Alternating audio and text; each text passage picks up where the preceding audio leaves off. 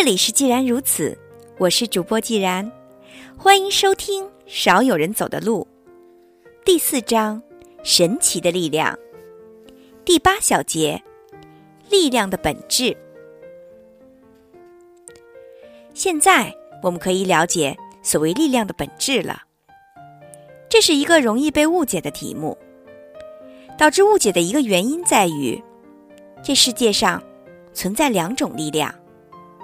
政治的力量和心灵的力量，而大量宗教神话都试图对两者进行明确区分。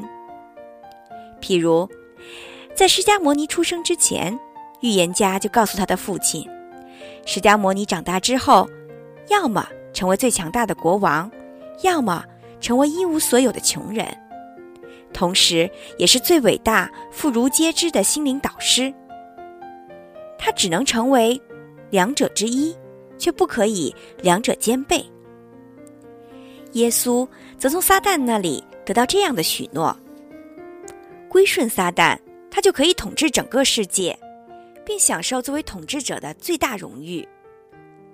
耶稣最终拒绝了这种诱惑，他选择了死亡。他被吊在十字架上，显得那样的软弱无力。政治的力量。就是以公开或者隐秘的方式去强迫别人遵循个人意愿，这种力量既存在于某种地位之上，也存在于金钱之中。然而，它不属于拥有权力或者金钱的人。归根到底，政治的力量和德行以及智慧无关。最愚蠢、最邪恶的人也可能成为地球上的统治者，而心灵的力量。则完全存在于人类的心灵之中。它和强迫控制别人的力量没有关系。拥有强大心理力量的人，完全可能是拥有万贯家产的富翁。他们有时也会占据领导者的地位。他们也可能是穷人，没有任何的政治权利。既然心灵力量不是控制别人的力量，那它究竟是怎样一种力量呢？简而言之。它是在意识的基础上做出决定的力量，也就是我们意识思维的力量。我们做出决定时，有时甚至不知道自己在做什么。我们采取某种行动，却不了解个人真实的动机。我们也无法看清自己的选择会造成什么样的结果。比如说，当我们感情用事、轻率地拒绝了某位客户的要求时，我们真的了解自己是在做什么吗？又如，我们可能不问青红皂白就动手打自己的孩子；我们对部下颐指气使，随意的予以升迁或者降职；我们瞒着配偶和别的异性眉来眼去打情骂俏。这时候的我们，果真有足够的自知之明吗？从政的人都知道，天下诸事难随人愿，命运总是喜欢同我们开玩笑。有时候，我们充满善意的忙忙碌碌，结果却适得其反；而某个动机不纯的人，实施乍一看居心叵测的个人计划，但也许颇具建设性。我们教育子女也会出现类似的情形。既然如此，我们应该反其道而行之，为了非正当的目标而四处行善，还是？应当为了正义的目标，硬着头皮去做坏事呢？世事难料，天意难违。我们感觉胸有成竹，却可能一无所知；我们自以为聪明绝顶，却可能是当局者迷。我们仿佛漂流在茫茫大海中，不知何去何从。这时，虚无主义者可能会说：“还是顺其自然为好，哪怕什么也不做。”他们的潜台词是：我们应该继续漂流，得过且过。他们的理由是：人生的海洋浩瀚无边，前途难测。依照我们有限的能力，绝不可能绘制出准确的海图，并且借着海图走出迷雾，找到方向。但是事实上，只要我们坚持不懈，就可以通过自我反省，最终摆脱迷路的状态。这才是应该提倡的做法。找到了人生的方向，通常要经历漫长的过程，仅仅依靠投机取巧或者头脑中灵光一现，很难达到目标。真正的自知自觉总是缓慢而渐进的过程。我们踏出任何一步，都需要有足够的耐心，进行细致的观察和深刻的自省。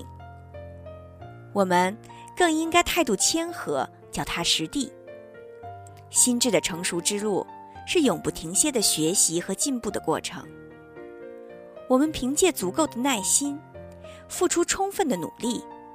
沿着心智成熟之路前进，点滴的认知和经验就会慢慢汇集起来，渐渐的，人生之路就将清晰的出现在眼前。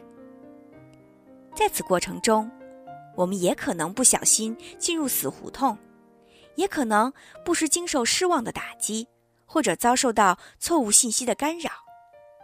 但是，在自我纠正和自我调整的过程中，我们终将了解人生的真谛，清楚我们在说什么，在想什么，在做什么。我们必将拥有驾驭人生的强大力量。我们的心灵获得力量，就会感觉舒适而愉快。在人生旅途上，我们稳扎稳打，循序渐进，进步带给我们的愉悦感难以言喻。没有什么比成为人生的专家，而且熟知自己所做的事情更让人感到幸福了。我们的心智越是成熟，就越是可能成为人生的专家，感觉到与上帝心灵相通。我们会看清周遭的一切，熟悉个人行为的动机和后果。我们觉得心明眼亮，甚至如同上帝一样全能全知。意识的自我与上帝的心智合而为一，意味着我们达到了至高境界，甚至具有上帝相同的认知。我们的心智成熟到了一定阶段，就会更加谦逊而快乐。我们知道，自身智慧是来自于潜意识，我们清楚根在何处，而我们的一切认知，莫不像流水一样，从潜意识的根源源流出。我们一切求知的努力，旨在打破意识与上帝之间的界限。我们还不知道，潜意识的根不属于我们自己。换言之，它不是我们自己的潜意识，而是属于整个人类、全体生物乃至上帝的潜意识。如果别人问起我们的知识和力量从何而来，任何同时拥有这两种无价之宝的人。一定会这样回答：“这不是我的力量，它来自另一种无比强大的力量。我展示的只是其中小小的部分，我只是作为一种途径而存在。真正的力量不属于我。”这样的感受发自内心，而且让我们感到喜悦。与潜意识沟通，自我意识就会大幅度缩小。我们只想对上帝说：“我所做的一切，都是为了成就您的意愿。我想成为您表达思想的工具。我的自我意识并不重要，放弃自我使我感觉到莫大的喜悦。与此同时，我们呈现出的幸福和平和的状态，这和恋爱的状态颇为相似。倘若觉察到与上帝密切的关系。”我们的空虚和寂寞都会一扫而空，或许这就是所谓的神交吧。心灵汲取到足够大的力量，固然令人感觉到愉快，同时也可能使人恐惧。一个人知道的越多，就越难以采取行动。如果我们采取某种行动，人生历程就可能改变方向。我们决定要赞美或者惩罚孩子，就可能产生意想不到的影响。假使我们赖以参考的数据有限，基本上只能听天由命。我们做出决定或采取行动时，显然要容易得多。假使我们必须吸收总结越来越多的数据，我们做出决定的过程也会变得愈发艰难。另外，我们知道的越多，就越是可能预测到后果，考虑到我们可能负担的承担后果的责任。如此一来，就更加难以采取行动了。不过，从另外一个方面来说，没有任何行动，其本身也可以视作为一种行动。在某些情况下，没有行动或许是最好的选择；而在其他情况下，不采取行动，却有可能造成灾难性的后果。所谓心灵的力量，不单是要意识到各种可能的情况，随着认知范围的扩大。我们还要具备当机立断的做出决定的能力。当然，在更多的情况下，一知半解乃至一无所知，不大可能使做出决定的过程变得容易，而是使其变得复杂。从这个意义上来说，我们越是接近心中的上帝，就越是对他充满了同情。我们一方面体验上帝给予的认知。一方面也会体会到上帝经受的痛苦，心灵的力量不断积聚，还会带来另一个问题，那就是孤独感。在某种意义上，拥有心灵的力量和拥有政治的力量颇为相似。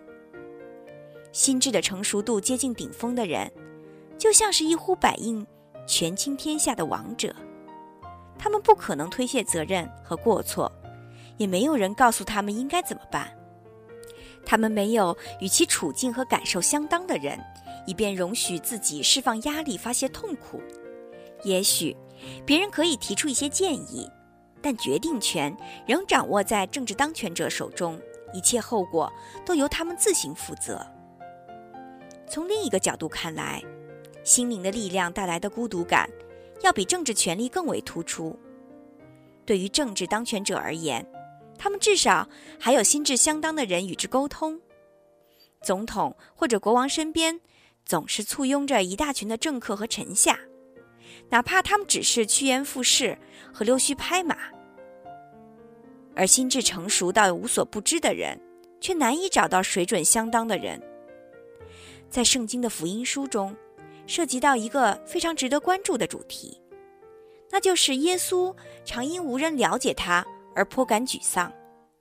不管他如何努力，如何教育他的门徒学习自律，都无法使之心智大幅度的成熟，达到跟他一样同等的层次。最聪明的门徒也只能亦步亦趋地追随他的指引，但是却无法与之相提并论。耶稣无限的爱和慈悲的心肠，也无法使他摆脱强烈的孤独感。那是一种。高处不胜寒的冷清，是孤独的走在前方，始终无人陪伴的寂寞。在心智成熟的道路上，所有走在最前面的人，所有走得最远的人，都会感受到这种孤独。孤独的本身，就像是沉重的负担。若非把别人远远地抛在身后，而自己与上帝越来越接近，近到可以感受到他的呼吸，领略到他的微笑的话，那么我们肯定难以忍受下去。正因为意识不断成长，我们可以与上帝心灵相通，我们才没有停止前进的脚步。正是神交带给我们莫大的幸福，才支撑着我们鼓起勇气，宁可忍耐着孤独。今天的课就到这里吧，感谢大家收听，再见。